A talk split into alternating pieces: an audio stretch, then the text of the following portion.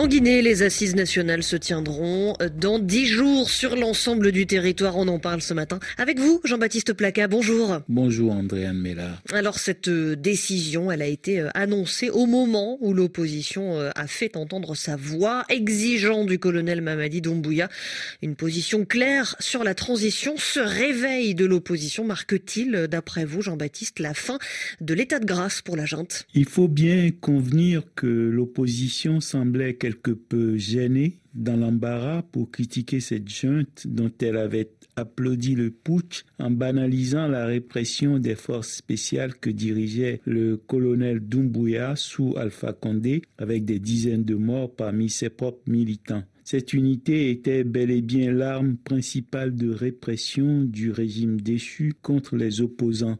Depuis, l'on en était à se demander si cette opposition, superbement ignorée par la junte, n'était pas tout simplement éteinte. Visiblement, elle vit encore.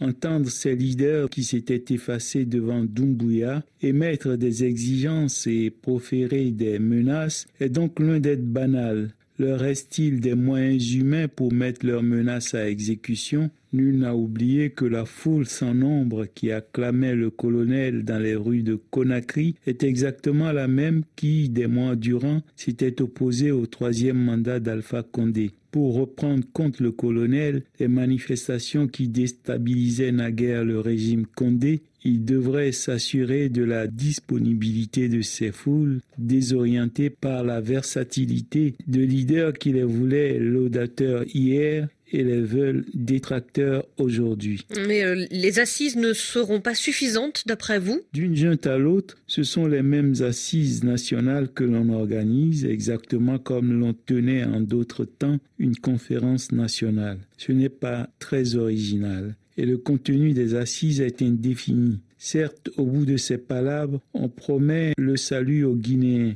mais tout cela ne trahit pas moins une désolante indigence d'imagination de la part des militaires ouest-africains. C'est ici que l'on réalise avec nostalgie la chance extraordinaire qu'ont eue les Ghanéens avec J.J. Rollins et ses idées simples mais limpides, ou la chance inouïe des voltaïques avec un Thomas Sankara qui avait réfléchi à tout ce qu'il désirait de bien pour son peuple avant même d'engager avec Lingani, Zongo et Compaoré leur coup d'État. Plus près de nous, Paul Kagame n'a pas attendu d'avoir pris le pouvoir pour explorer la destinée enviable qu'il désirait pour son peuple. Sans un projet politique consistant, se saisir du pouvoir par les armes relève de l'expérimentation hasardeuse. Des assises aussi perçues par certains opposants comme une manière de gagner du temps, de prolonger la transition. Cela reste possible, mais la durée de la transition ne devrait pas susciter autant de psychodrames avec la CEDAO, un arbitre discutable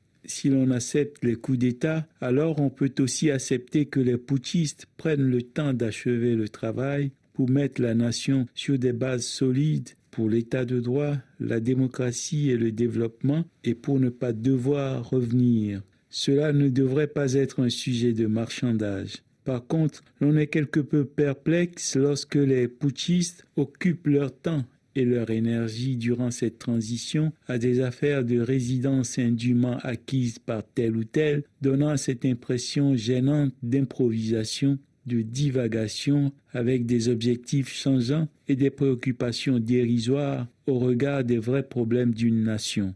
Les règles claires vous rendent meilleurs alors que les règlements de compte mesquins et sélectifs déshonorent fatalement les causes les plus nobles. Jean-Baptiste Placa sur RFI. À la semaine prochaine, Jean-Baptiste.